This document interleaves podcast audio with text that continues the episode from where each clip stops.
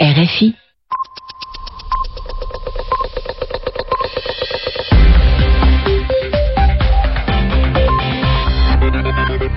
Merci d'écouter Radio France Internationale. Il est 22h à Paris, 21h en temps universel. Voici le journal en français facile.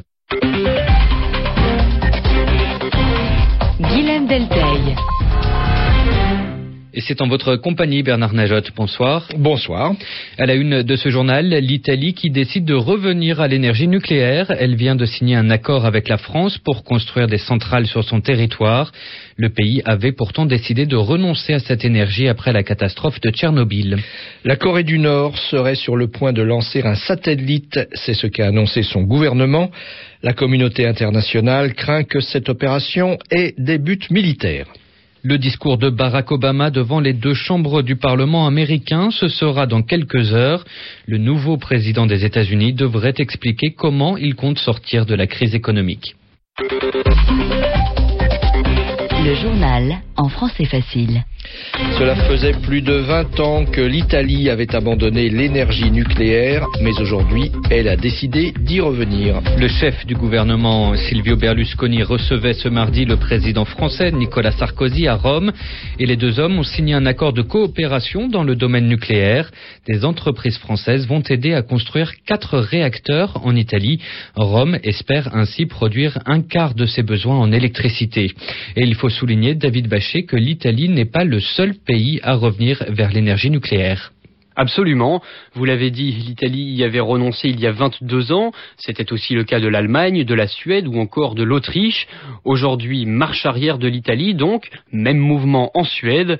Quant à l'Allemagne, eh bien, le pays le plus militant sur le refus du nucléaire n'a encore rien décidé, mais la chancelière Angela Merkel essaye de convaincre l'opinion de prolonger la durée de vie des centrales déjà existantes.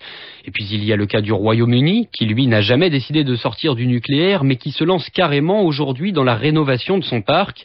Même chose pour le Japon, la Corée, la Chine ou encore l'Inde. Les États-Unis, qui n'avaient pas commandé de nouvelles centrales depuis 1977, ont relancé la machine sous l'administration Bush. Pour résumer, 422 réacteurs sont actuellement en fonctionnement dans le monde, une trentaine de nouveaux réacteurs sont en construction et l'Agence internationale de l'énergie atomique prévoit 60% de réacteurs supplémentaires dans le monde d'ici 2030. Et David, quelles sont les raisons qui expliquent ce phénomène la première, celle qui est la plus mise en avant par les industriels du nucléaire ainsi que par les politiques favorables à son développement, eh c'est la lutte contre le réchauffement climatique. Les énergies dites fossiles, à savoir le pétrole, le gaz et le charbon, rejettent beaucoup de gaz à effet de serre, ce qui n'est pas le cas du nucléaire. Le nucléaire qui produit quand même des déchets radioactifs dont on ne sait toujours pas quoi faire. Autre argument, la sécurité d'approvisionnement.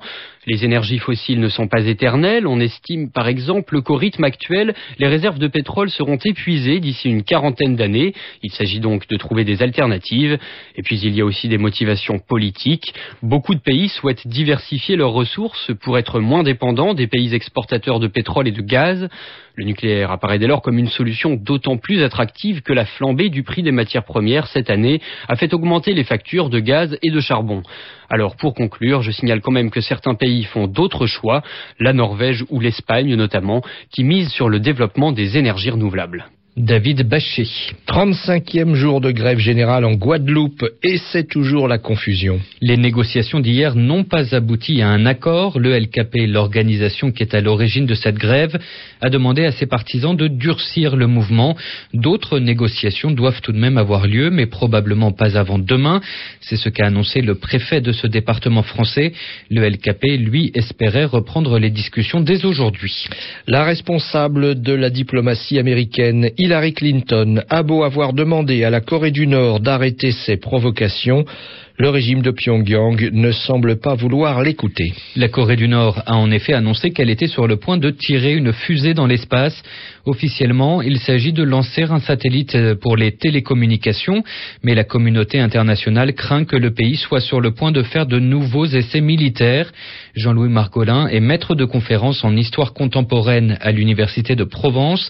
Il est aussi chercheur à l'Institut de recherche sur le sud-est asiatique la nécessité euh, pressante pour un pays euh, comme la Corée du Nord, qui représente à peu près un sixième du territoire français, et dont le moins qu'on puisse dire, c'est que son équipement en télécommunication est limité, pas de téléphone mobile ou pratiquement pas, pas ou pratiquement pas d'internet, une seule chaîne de télévision à ma connaissance, donc pas de nécessité technologique et bien sûr compte tenu du passé de ce pays, compte tenu de ses ambitions, de sa politique qui consiste à souffler en permanence le chaud et le froid, à faire peur pour obtenir des concessions, etc.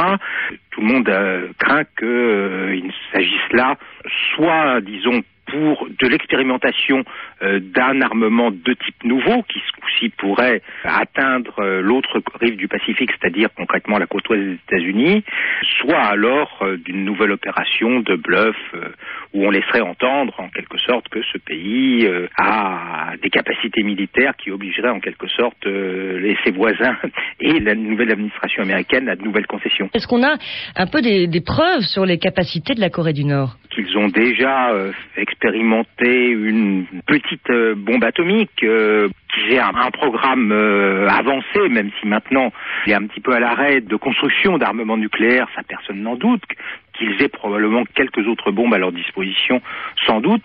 Donc tout ça, évidemment, ne laisse pas d'inquiéter, avec évidemment cet élément d'inquiétude supplémentaire qui est lié à la situation intérieure, puisque ça ne fait maintenant à peu près aucun doute que le dirigeant suprême, Kim Jong-il, âgé de 67 ans, a connu quand même des désordres de santé très importants récemment, et sa succession euh, n'est pas fixée, et donc euh, on peut penser qu'évidemment euh, certains clans font un peu de la surenchère, font une sorte de fuite en avant, destinée à montrer en quelque sorte qu'ils sont les mieux à même de prendre les rênes de ce pays. Jean-Louis Margolin, chercheur spécialiste du sud-est asiatique, était interrogé par Charlotte Hydrac. Les combats ont cessé dans la vallée de Swat, c'est dans le nord-ouest du Pakistan. Ce mardi, les talibans ont annoncé un cessez-le-feu d'une durée indéterminée et hier, les forces de sécurité avaient déjà fait savoir qu'elles arrêtaient leurs opérations militaires dans la région. Ces annonces font suite à un accord entre le gouvernement et les rebelles sur le renforcement de la charia, la loi islamique, dans cette vallée. L'attentat du Caire, la capitale égyptienne, dimanche soir, aurait été organisé par une petite cellule islamiste. C'est en tout cas ce qu'a écrit le quotidien gouvernemental égyptien ce mardi.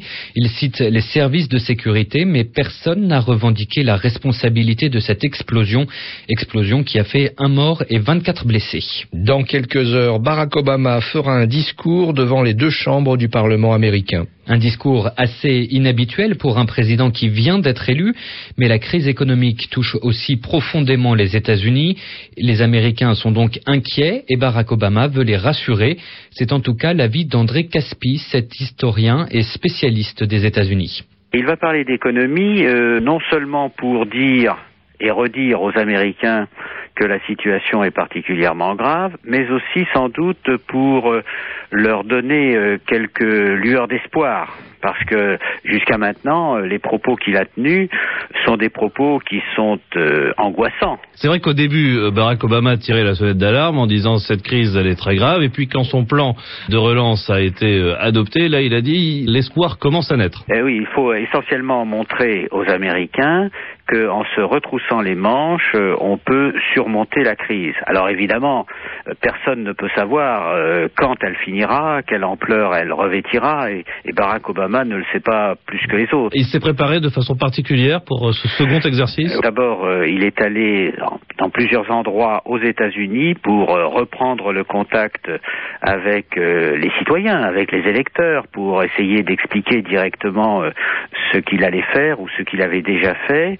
Il s'est aussi exprimé à la télévision, c'est-à-dire que là, il est en train de tenir des propos qui sont destinés essentiellement à l'opinion publique, et une opinion publique euh, qui lui fait d'ailleurs entièrement confiance, parce que les tout derniers sondages montrent que sa cote de popularité mmh. est aux environs de 63-64 André Caspi, historien spécialiste des États-Unis, répondait à Jean-François Cadet. Du football ce soir, c'est le début des matchs allés des huitièmes de finale de la Ligue des Champions, une compétition européenne. Il ne reste qu'un seul club français, Lyon, et il doit affronter un adversaire de taille, le FC Barcelone.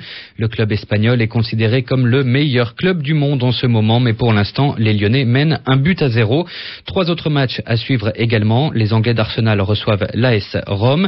Euh, d'autres Anglais, ceux de Manchester United, affronte l'Inter de Milan et enfin l'Atlético de Madrid accueille le FC Porto. RFI, il est 21h passé de 10 minutes en temps universel.